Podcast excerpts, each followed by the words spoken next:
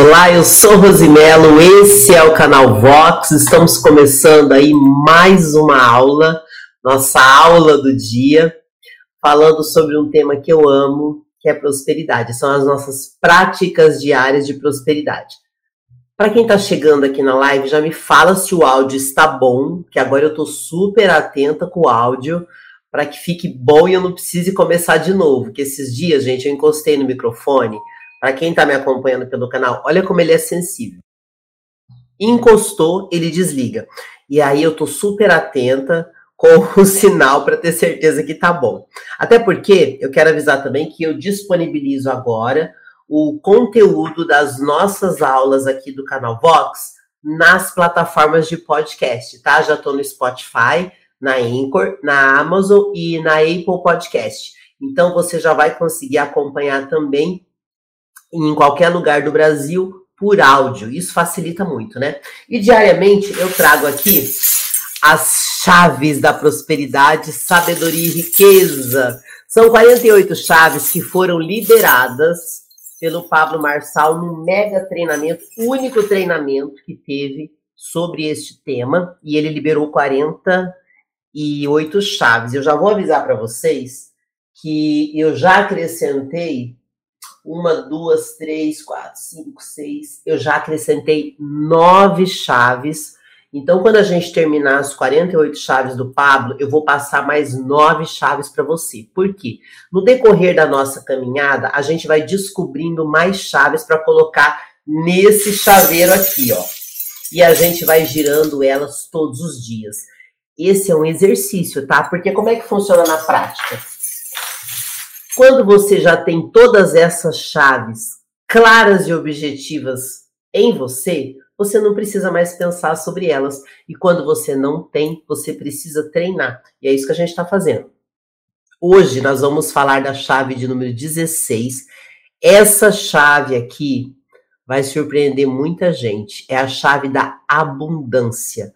E o contrário da abundância é o maior bloqueador do sucesso de qualquer pessoa. E grande parte das pessoas tem. Na verdade, 100% das pessoas tem algum nível de escassez. E escassez é o contrário de abundância. Então, isso já vai girar uma chave na sua mente, né? Pois é. Nós vamos falar sobre ela e vamos fazer a leitura de provérbios. Por que provérbios? Vamos entender o seguinte: prosperidade é um crescimento. E é um crescimento frequencial. Frequencial quer dizer também espiritual. Então, se você tirar o, o, fundamento religioso e falar só de frequência, é uma frequência muito alta. É na prosperidade que você realiza tudo. Tudo, absolutamente tudo. Isso é uma frequência alta, tá? Essa expressão frequência, ela vem da escala vibracional de David Hawkins, que estudou a energia das partículas subatômicas que agem no nosso corpo. Mas para a gente não complicar, entenda só o seguinte: a frequência é muito alta e essa elevação espiritual te dá acesso a uma prosperidade infinita. Essa é a ideia. Por isso que sempre que a gente fala de prosperidade, a gente fala de mudança de pensamento, mudança de comportamento, mudança de atitude. A gente começa a falar de generosidade, compaixão, amor, porque são sentimentos e comportamentos que eleva a nossa frequência vibracional. É super interessante, né? Pois é. E aí, por que, que a gente vai ler Provérbios? A Bíblia é o livro de maior sabedoria do mundo. E na Bíblia, o livro de Provérbios, ele é um livro especial sobre riqueza. E da onde que vem a origem desse livro? O livro traz todos os conhecimentos de Salomão, que foi rei de Israel, filho de Davi. Para quem não sabe, gente, foi Salomão que inventou a escola. Não existia isso. Ele que inventou. Então, inventou e trouxe em Provérbios, traz em Provérbios todos os princípios e códigos que você deve usar para que você prospere na sua vida, para que você tenha sabedoria e para que você faça dinheiro. Salomão, ele teve acesso à sabedoria, Deus deu a ele o acesso. Só que ele também perdeu. Então é muito importante o seguinte: você quer prosperar, você quer ter sabedoria, existe uma responsabilidade. Se você tiver acesso à sabedoria e usar ela sem seguir os princípios, você vai perder o acesso. Então já é, é, o que é maravilhoso de prosperar, gente, é que é assim, ó, não tem como prosperar e ser canalha ao mesmo tempo, é impossível. Então você que gosta de ser espertinho e tirar vantagem da vida dos outros, quando você decide prosperar, só vai acontecer duas coisas. Ou você vai se tornar uma pessoa melhor, ou você vai desistir de prosperar, porque não tem como prosperar sem mudar o seu comportamento. Até porque se você tentar prosperar e começar fazer coisa errada, você perde o acesso. É muito legal isso, né? E aí, o que é sabedoria, prosperidade e riqueza? O SPR. Sabedoria é a semente. Prosperidade é o crescimento e riqueza é o fruto que você vai colher desta mudança que você faz na sua vida. Então, Provérbios traz tudo o que você precisa saber e aplicar na sua vida para prosperar. E é um livro comprovado. Então você não precisa ficar procurando, será que funciona?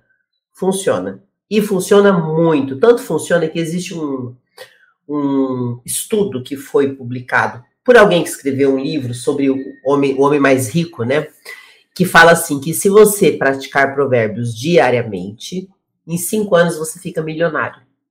Em dois anos você se torna a pessoa mais sábia do que todas aquelas do seu ambiente de convívio. É muito interessante isso. Nós vamos descobrir, porque eu comecei a ler provérbios sem parar desde o começo do ano. E se você me acompanhar, a gente vai ficar milionário em cinco anos. É bom isso, não é? Vamos pensar? É bom demais. Então a gente lê provérbios todos os dias para que a gente treine os princípios da sabedoria, prosperidade e riqueza. Outra coisa importante é o seguinte: provérbios ele é dividido em três partes. O primeiro, que vai do capítulo 1 até o 9, ele fala sobre o convite à sabedoria. E o segundo, que vai do 9 ao 24, ou seja, encerra hoje, são os ditos e códigos dos sábios. E a partir de amanhã a gente começa a terceira parte de Provérbios, que são os comportamentos dos nobres. Por isso que é muito legal esse encontro diário, porque a gente vai estudar, praticar e colher os frutos. Inclusive, eu quero dar um testemunho, porque hoje de manhã eu dei aula para os empresários. Eu, eu, tenho uma turma, gente, que eu dou aula para os empresários. E de manhã a gente fez um exercício de abundância muito legal. E eu vou falar um pouquinho aqui para vocês como foi isso e como eu tenho feito isso na minha vida. Porque é só você lembrar o seguinte, ó. Abundância é o contrário da escassez. 100% das pessoas têm algum nível de escassez. Só que algumas pessoas elas têm um nível tão alto que elas não prosperam na vida. A escassez é o maior bloqueio da prosperidade que existe. Por isso que é tão importante você treinar essa chave e treinar todos os dias para você vencer a escassez e você vai subindo de nível a nível e nunca vai parar, tá? Ó, quero dar aqui um, uma boa tarde. Bom dia ou boa tarde, hein? Ó, o Alex mandou os dois, mandou bom dia, mandou boa tarde. O Alex está sempre ligado, porque o que, que aconteceu, Alex? Deixa eu até te falar. De manhã, gente, eu tenho uma reunião que eu faço, eu dou aula para os empresários. Só que hoje a gente estendeu muito e eram muitas dúvidas e eu acabei não conseguindo entrar na live de manhã, tive que entrar à tarde. O Alex estava me esperando, aí ele mandou ele mandou aqui, ó, mandou bom dia, depois ele mandou boa tarde, que ele é assíduo. Bom dia também para a Francisca Gomes, a Bianca, inclusive a Bianca está dizendo que o som está perfeito, que ótimo. Aí tem a Francisca Gomes que diz assim: senti de começar a ler provérbios em dezembro. Francisca, vem todo dia aqui comigo que a gente vai lendo junto, tá? Ó, a Francisca falou que vai ler comigo. É todo dia, gente, eu leio e eu leio tudo, tá? Eu leio Provérbios inteiro. Por quê? Para que eu também exercite. Eu também preciso estudar. Minha agenda tá muito intensa, então eu tenho que estudar na live, gente. Esses dias eu li um livro na live. Inclusive, eu vou ler de novo esse livro. Eu vou fazer um quadro aqui no canal Vox para poder ajudar a mim também e também aos meus colegas que estão fazendo a mentoria do pior ano, porque tem muitos livros para ler. E muita gente que está no pior ano não está ainda no movimento, não não está acostumado com algumas coisas que quem já está há um tempo está mais acostumado ainda. Então eu vou fazer uma leitura comentada, porque isso vai ajudar você a conectar muitos drives, viu? Muitos mesmo. Você vai conseguir pegar vários códigos de forma mais rápida. E aí tem aquelas pessoas que não têm paciência de ler, Então eu vou montar isso. Já fiz o, a base, só que esses dias eu tô com uma agenda de trabalhos violenta e então assim que conseguir eu vou começar a postar aqui, isso vai te ajudar a se conectar bastante. Então vamos lá então. Vamos fazer a leitura de provérbios e eu já vou voltar falando da abundância. Lembra, gente, abundância é o contrário da escassez. Então todo mundo aí que, que, que é ser escasso, né?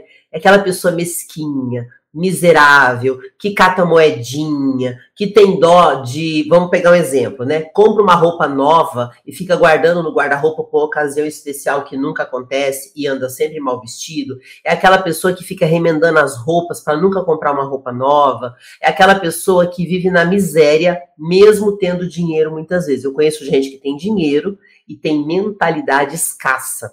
Essas pessoas não prosperam. Às vezes ela tem dinheiro, mas ela não é próspera. Isso é terrível. Então, a escassez é, é o pior bloqueio que existe, gente. É o pior bloqueio. Ó, a Francisca tá falando que tá no pior ano e tá sendo desafiador. Eu imagino, Francisca, porque eu que já tô no movimento, que já fiz outros treinamentos nesse modelo, tô assim bem atenta. Imagina para quem está chegando agora, eu não sei se você já era do movimento dos empresários ou não, né? Eu já faço algum tempo parte, gente, do marketing digital.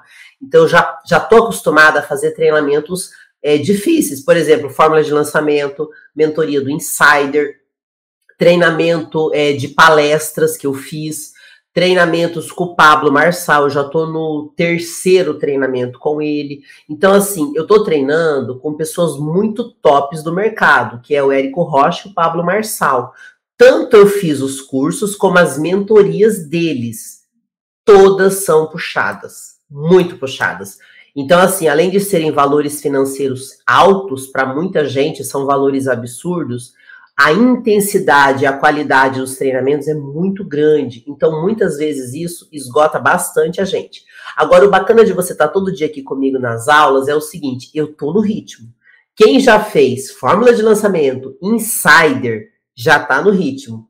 E aí, quem já fez o SPR do Pablo Marçal, que foi no final do ano, que foi mega intenso, sabe o que, que é você estudar 4, 5 horas por dia de marketing digital. Aí as pessoas acham assim, nossa, você deve ser tão inteligente, né? Não é não, tá? É estudo, é relação, é esforço. É esforço, tá? Então você que tá aí bloqueado, desesperado, não sabe o que fazer, entenda você precisa entrar no ritmo. Então, nós vamos ler agora Provérbios 24 e vamos voltar falando dessa chave da abundância para que você comece a destravar a sua vida, tá? Então, venha comigo ler Provérbios. E quem quiser fazer pergunta, que o pessoal gosta de me fazer as perguntas, pode fazendo que eu respondo depois que eu terminar a leitura, tá bom?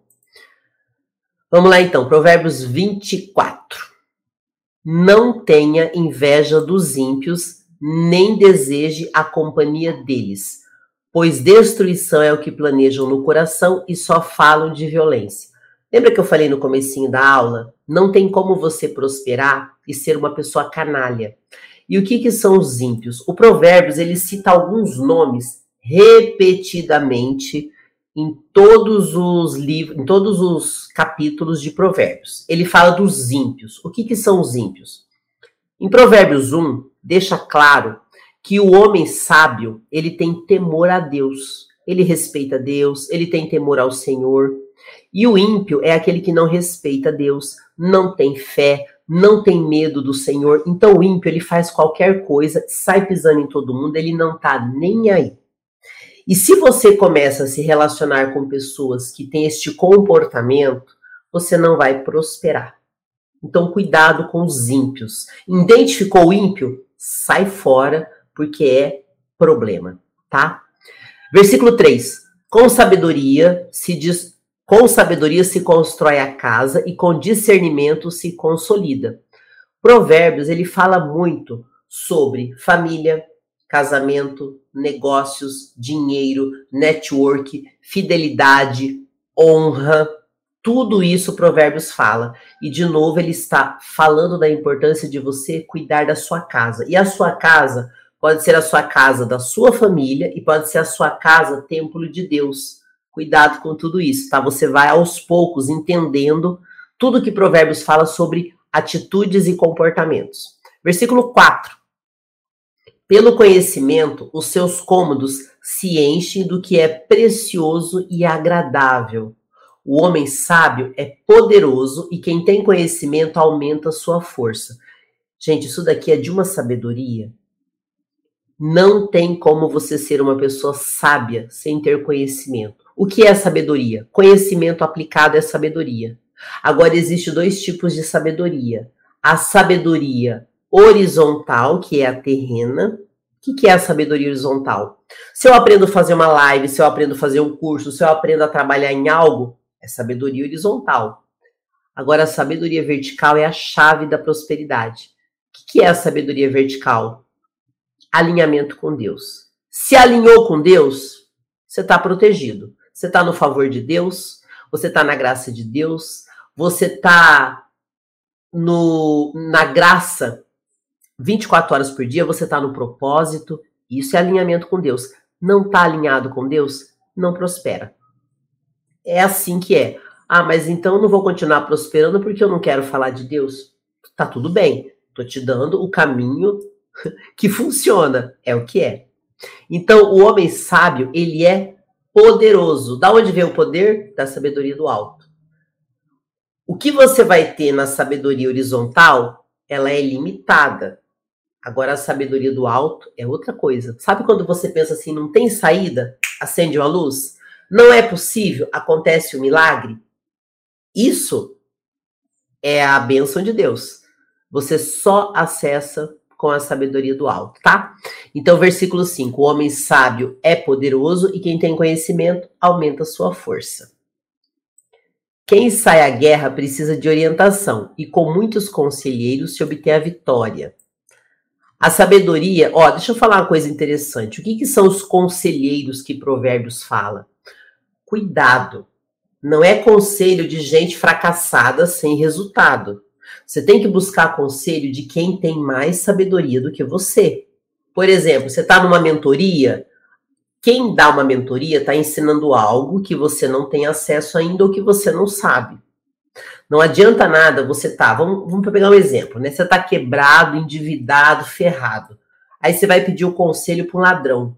Ele vai mandar você roubar.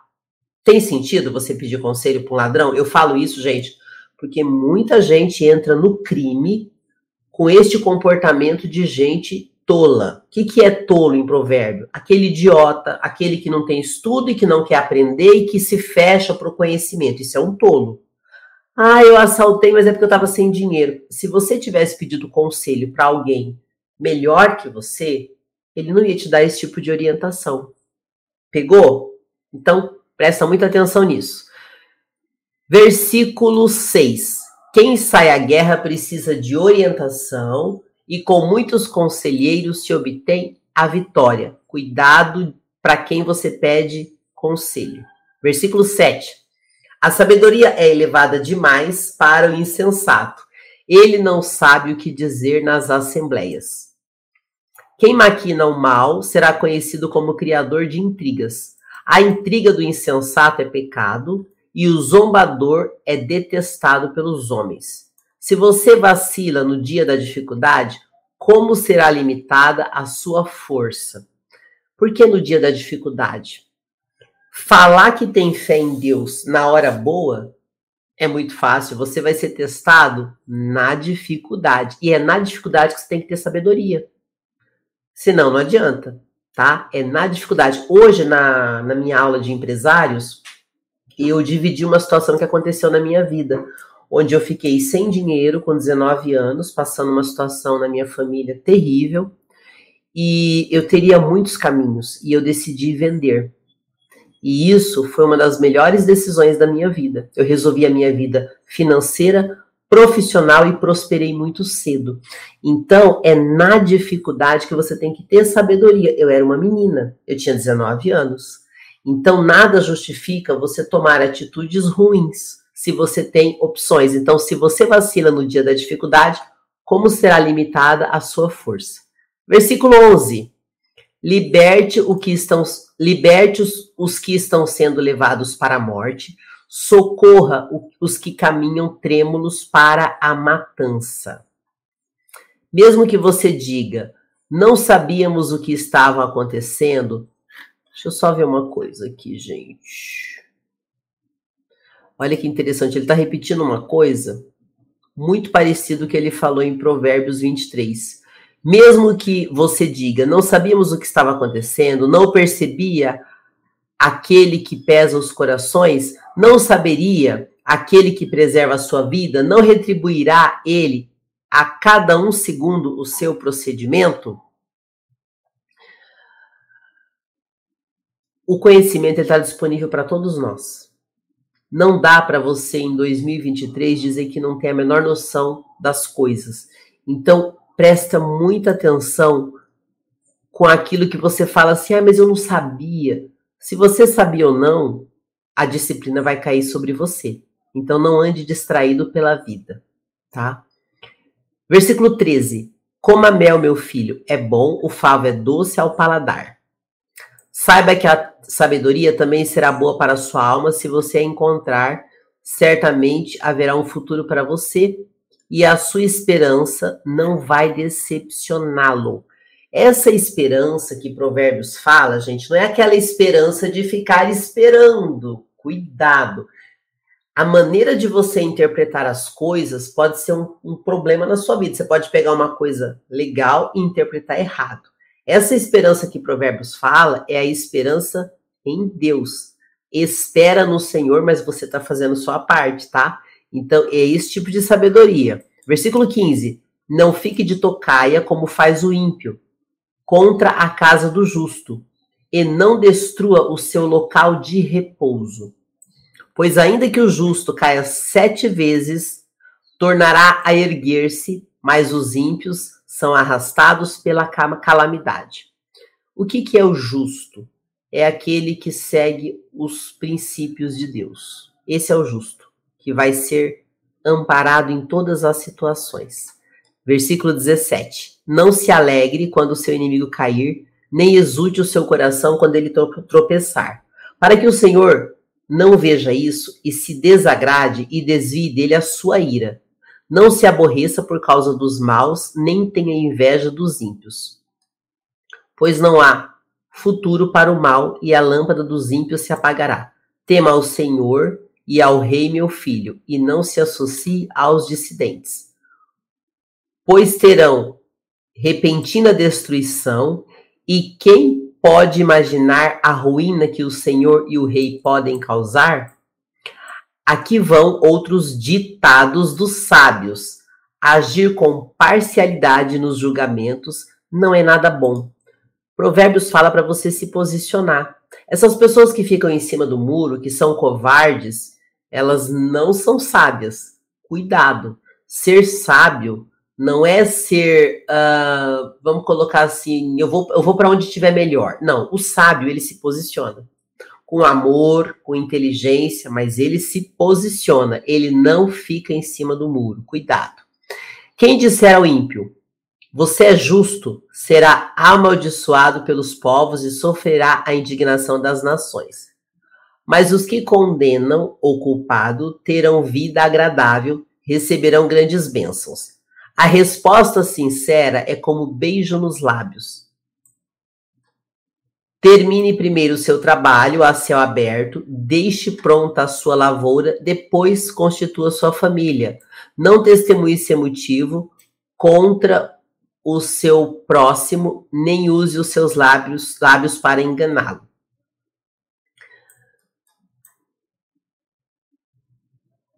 Não diga, farei com ele o que fez comigo, ele pagará pelo que fez. Não se preocupe em fazer justiça na terra, porque existe uma justiça do alto, tá? Versículo 30. Passei pelo campo do preguiçoso, pela vinha do homem sem juízo. Provérbios fala muito também dos preguiçosos, tá? A preguiça, gente, é uma grande maldição na vida da pessoa. Então, na preguiça não há prosperidade, tá? Versículo 31. Havia espinhos por toda parte, o chão estava coberto de ervas daninhas, e o muro de pedra estava em ruínas. Observei aquilo e fiquei pensando. Olhei e aprendi a lição. Esse havia espinhos por toda parte é porque, assim, a lei da semeadura e da colheita ela é falada o tempo todo, né? Quem não cuida da sua plantação, a gente precisa aprender com os erros dos outros e não ter que cair no mesmo erro do outro para aprender. Versículo 33. Vou dormir um pouco, você diz, vou cochilar um momento, vou cruzar os braços e descansar mais um pouco. De novo, o preguiçoso. Versículo 34. A pobreza lhe virá como um assaltante e a sua miséria como um homem armado. Então, quem planta preguiça, colhe pobreza, colhe miséria. Quem planta crescimento, que é a prosperidade, vai colher riquezas. Acho que ficou bem claro nessa né, leitura de hoje. E aí o Juliano está perguntando aqui. É, é, fora da chave de hoje, mas como ressignificar o medo de vender? Já vamos falar sobre isso. Bom, tudo que Provérbios falou hoje, inclusive ele fala sobre a, o plantio, a colheita. Então, a chave da abundância. Primeiro, gente, abundância é importante você entender o seguinte: abundância é um sentimento de ser uma pessoa rica. Sabe quando fala assim que riqueza é de dentro para fora? A pessoa que é abundante, ela se sente rico. Ela necessariamente não tem muito dinheiro, mas ela se sente bem em ter, ela se sente bem em ter. Por exemplo, de manhã na reunião de empresários, a gente fez um exercício para quebrar a escassez. Porque tem muito empresário que ele não cresce nem no ponto físico, nem no digital, porque ele não tem coragem de investir em marketing, de investir em anúncio, de investir no Instagram. Ele não tem coragem. Por quê? Porque ele é escasso. O nível de escassez dele é tão alto que ele não acredita nele e ele tem dó e ele fica dando desculpas. Ah, eu não tenho dinheiro, ah, não sei o quê, mas não é, no fundo ele é escasso. E aí a gente fez o exercício de doação para a gente ajudar alguém do grupo de network. Cada um doava o que quisesse doar. Olha isso. Quem estava na reunião de empresários viu que eu fiz a primeira doação do exercício. Foi um exercício que a gente propôs na reunião anterior e resolvemos fazer nessa. E aí uma pessoa que estava na reunião falou assim: vamos fazer, vamos fazer. E eu fui a primeira que doei. Presta atenção nisso, gente. Quando acabou a reunião, uma pessoa que tinha feito um orçamento comigo, que ontem falou para mim que provavelmente não ia fazer o trabalho comigo, me chamou no WhatsApp e falou assim: vou fechar com você. Eu só fiz um exercício, eu fiz uma doação financeira para um dos empresários que estava na reunião. Quer dizer, eu dei a reunião e fiz a minha primeira doação, outras pessoas doaram e essa pessoa ficou com a doação da reunião. Na próxima a gente vai fazer de novo. Então, toda reunião de network, a gente abençoa alguém financeiramente. Para quê? Para quebrar a escassez. Então, vocês vejam que interessante. Eu fiz uma doação de manhã e já fechei um contrato pelo WhatsApp. Funciona ou não funciona a abundância? Funciona. A abundância é um sentimento de que eu tenho, de que eu não preciso ficar mendigando, de que eu não preciso ficar controlando, sabe, os trocadinhos na carteira. Eu tenho. Isso é abundância, é um sentimento de ter. Como é que você quebra a escassez? Exercitando o dinheiro. Vou dar um exemplo que aconteceu comigo na formatura da SPR, eu já falei sobre isso em algumas reuniões.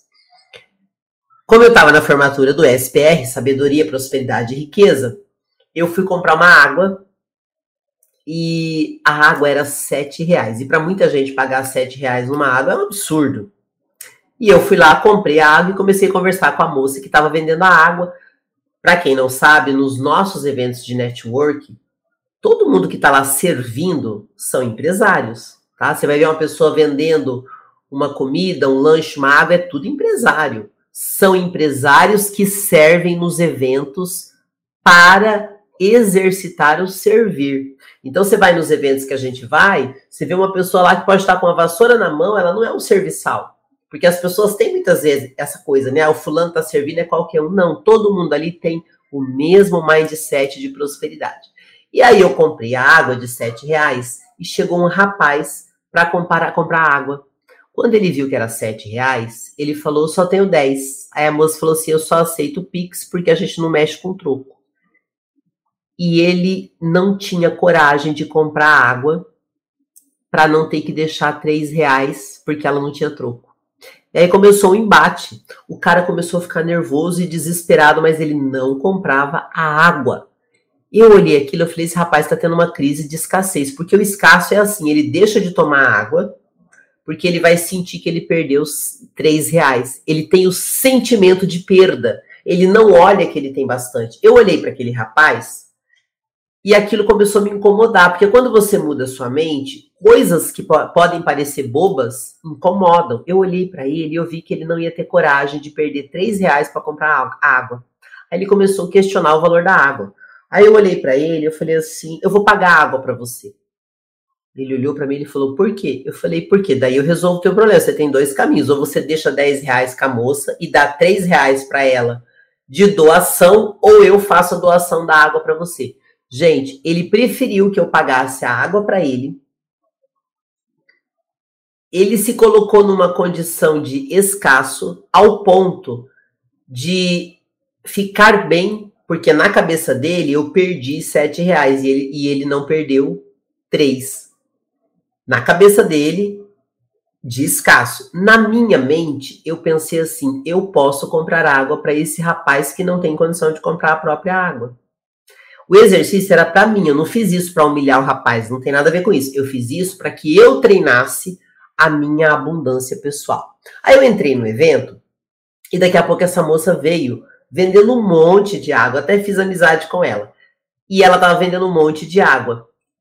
E aí, um monte de gente perto de mim com dó de comprar água porque era sete reais. E eu já estava com o propósito de quebrar essa escassez que eu também tenho. Eu levantei para a moça e falei: me dê 10 garrafinhas de água, por favor. Ela olhou para mim, ela se assustou. Eu falei: eu vou quebrar a minha escassez. Está todo mundo com dó de comprar água.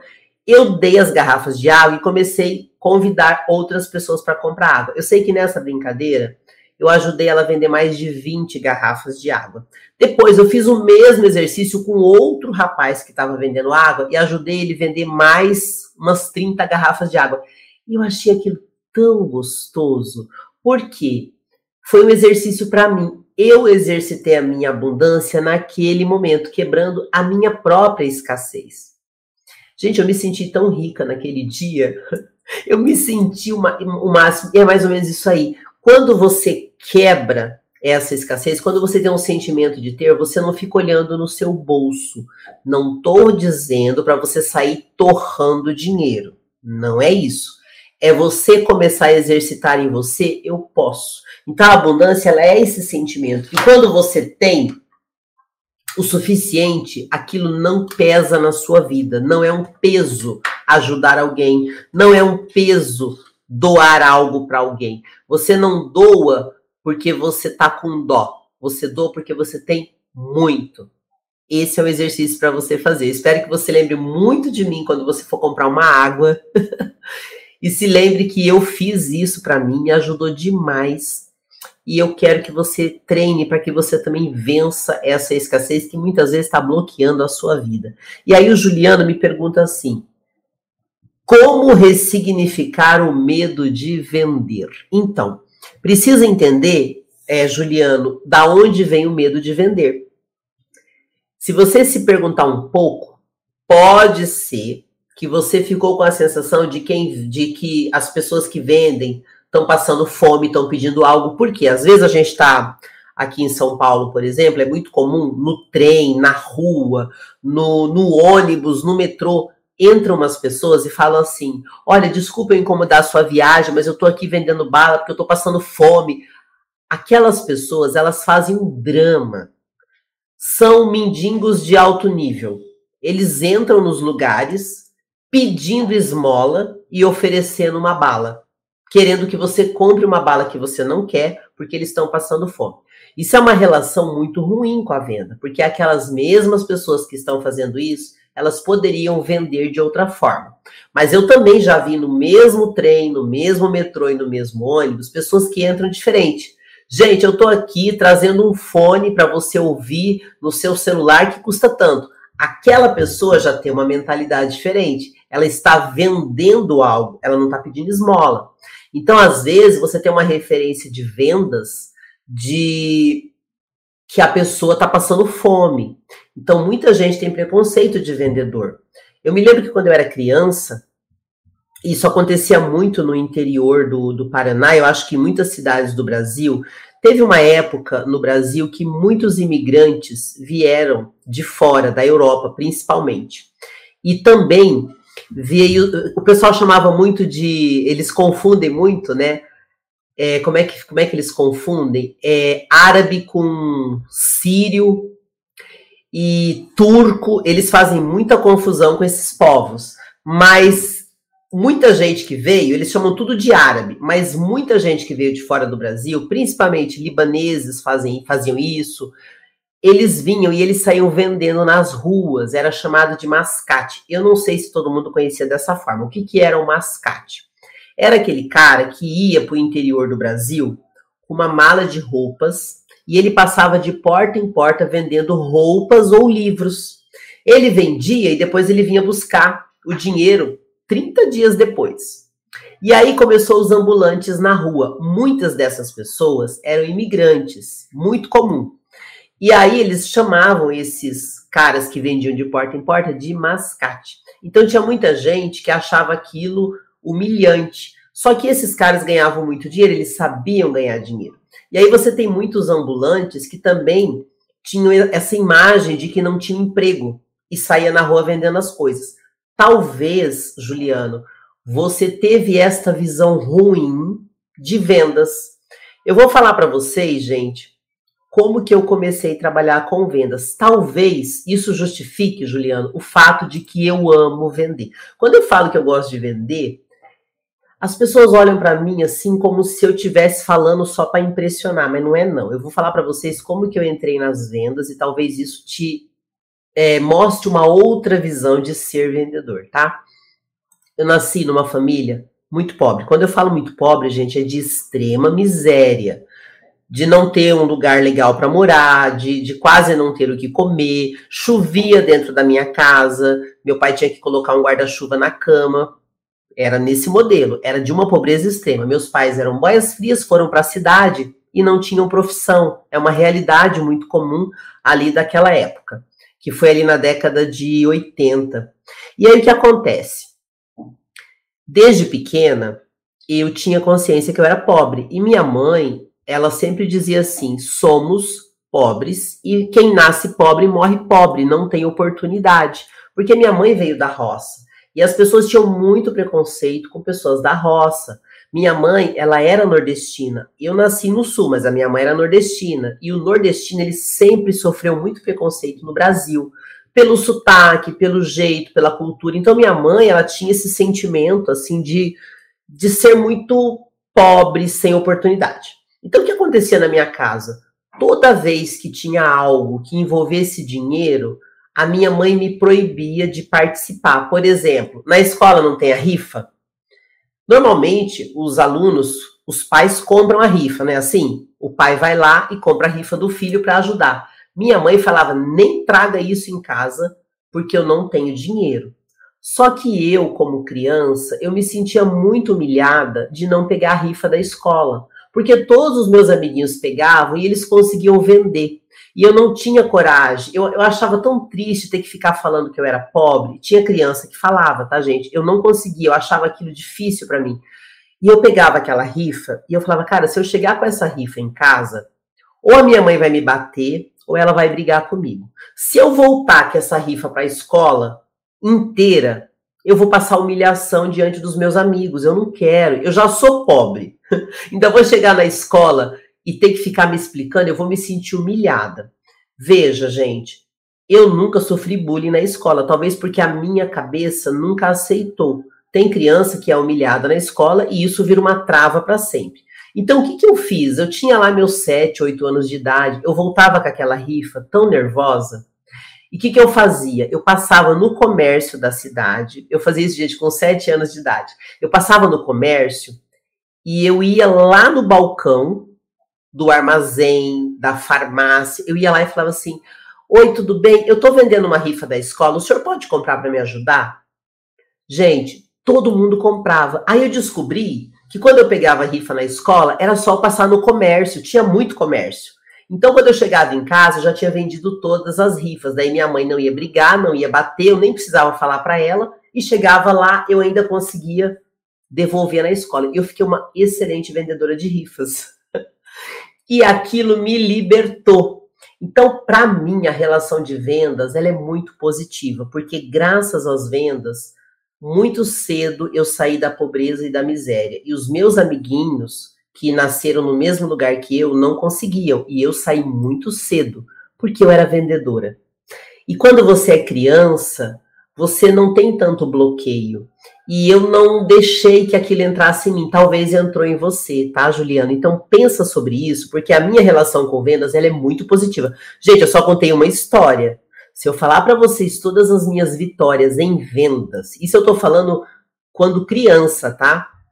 Vender para mim foi a maior liberdade que eu tive na vida. Graças a vender, eu fui independente cedo, eu tive meu dinheiro cedo, eu não era obrigada a certas coisas que meus amigos eram, porque os pais eles eram muito rígidos. E como eu tinha dinheiro, meu pai não conseguia ser muito rígido comigo, porque eu tinha dinheiro para ir onde eu quisesse, eu ajudava em casa, então meu pai não me prendia tanto, porque eu era independente desde criança. Então é muito legal a minha experiência com vendas. Então, se você teve uma experiência ruim com vendas, Juliano, ressignifica. Deixa eu ver aqui a mensagem do Gabriel. Gabriel pergunta aqui: como você lida com as pessoas que pedem na sinaleira? Cara, para mim, não me atrapalha em nada. Uh, vamos pegar um exemplo. Eu não trato essas pessoas com dó, porque eu acho que elas estão defendendo o lado delas. Tem pessoas que vendem no sinaleiro com muita alegria, e eu acho o máximo. Por exemplo, onde eu moro, no Morumbi, perto do shopping Butantã, tem uma galera que vende flores. E tem um rapaz que tá lá há anos. Ele tá sempre sorridente, bem vestido e alegre. E eu tenho certeza que ele deve ganhar muito bem. Então, para mim, quem vende no sinaleiro tá vendendo, é um ambulante, não tem problema nenhum. É complicado quando a pessoa tá pedindo esmola, mas assim, muitas vezes eu quebro a minha escassez e dou dinheiro. No, no semáforo faz tempo que eu não faço isso, porque faz tempo que eu não dirijo, tá? mas esses dias no metrô eu dei 50 reais para um pedinte. Por que, que eu dei esse dinheiro para ele? Porque eu queria quebrar a minha escassez. Só por isso, tá? Aí o Gabriel, boa tarde. Uh, flanelinha. Se 10 te pedirem, você dá dinheiro? Eu não dou dinheiro para todos. Ninguém é obrigado a dar. Mas eu acho que o mais importante é a gente ter amor por aquelas pessoas. Vamos imaginar que aquela pessoa está sendo chata. É o que ela consegue fazer dentro da realidade dela. Porque a gente não conhece a vida da pessoa, sabe, Gabriel? A gente não sabe o que fez aquela pessoa estar ali. Às vezes é melhor você dar um dinheiro no sinaleiro do que aquela pessoa se revoltar e começar a roubar na rua. Nada justifica o crime, nada justifica. Mas muitas pessoas, por uma fraqueza espiritual, elas caem no crime. Então a gente pode acolher aquelas pessoas de alguma forma. Então é assim que eu vejo a situação. Eu não me sinto mal se eu não tenho dinheiro. Se eu tenho dinheiro e eu, eu senti que meu coração tocou, eu, eu compro algo ou dou. Não acho que é a melhor coisa, mas também não é nada que vá atrapalhar. O que eu procuro fazer sempre é prosperar e ajudar outras pessoas a prosperarem também. É isso assim que eu vejo, né? Aí o Juliano tá dizendo aqui, Ó, ele está dizendo que veio da infância. Quando ele era criança, ia pessoas em casa dos meus pais vender coisa. Os meus pais reclamavam, ó, os chamados mascates. Pois é, deixa eu te contar uma coisa interessante, Juliano. É, sempre é importante você saber assim, gente. Os bloqueios que a gente tem é porque nós recebemos a experiência de forma negativa. Às vezes os nossos pais não tiveram a intenção. Isso que o Juliano está falando aconteceu na minha infância. Eu vou contar também para vocês entenderem. Quando eu era criança, a minha mãe batizou a filha de um senhor chamado Senhor Wilson. Esse senhor Wilson ele tinha seis filhos, é muito filho. E a minha mãe batizou uma das filhas dele. Ele era um homem muito bonito pensa no homem lindo. Eu era criança, mas eu não era bobo. Eu percebia quando alguém era bonito. E eu, eu, pelo menos, achava ele um homem lindo. Eu falava, nossa, eu queria casar com um homem bonito assim. Ele era o compadre da minha mãe.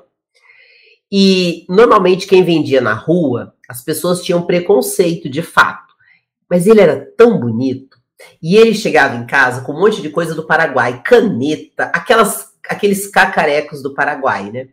E ele andava na rua vendendo, mas ele era tão bonito, eu achava ele tão legal. E ele é uma pessoa muito boa, então ele ia muito na nossa casa. E aí, quando ele chegava lá, eu queria ver tudo que ele tinha. Ele ensinou todos os filhos dele a vender. Todos eram vendedores da rua, vendedores ambulantes.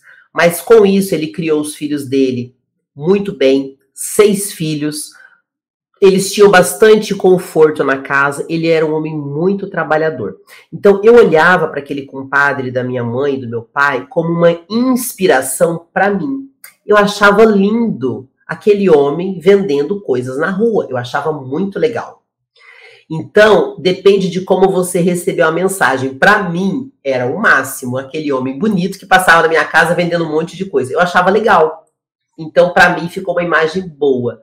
E outra coisa que aconteceu na minha infância, minha mãe fazia um pão maravilhoso.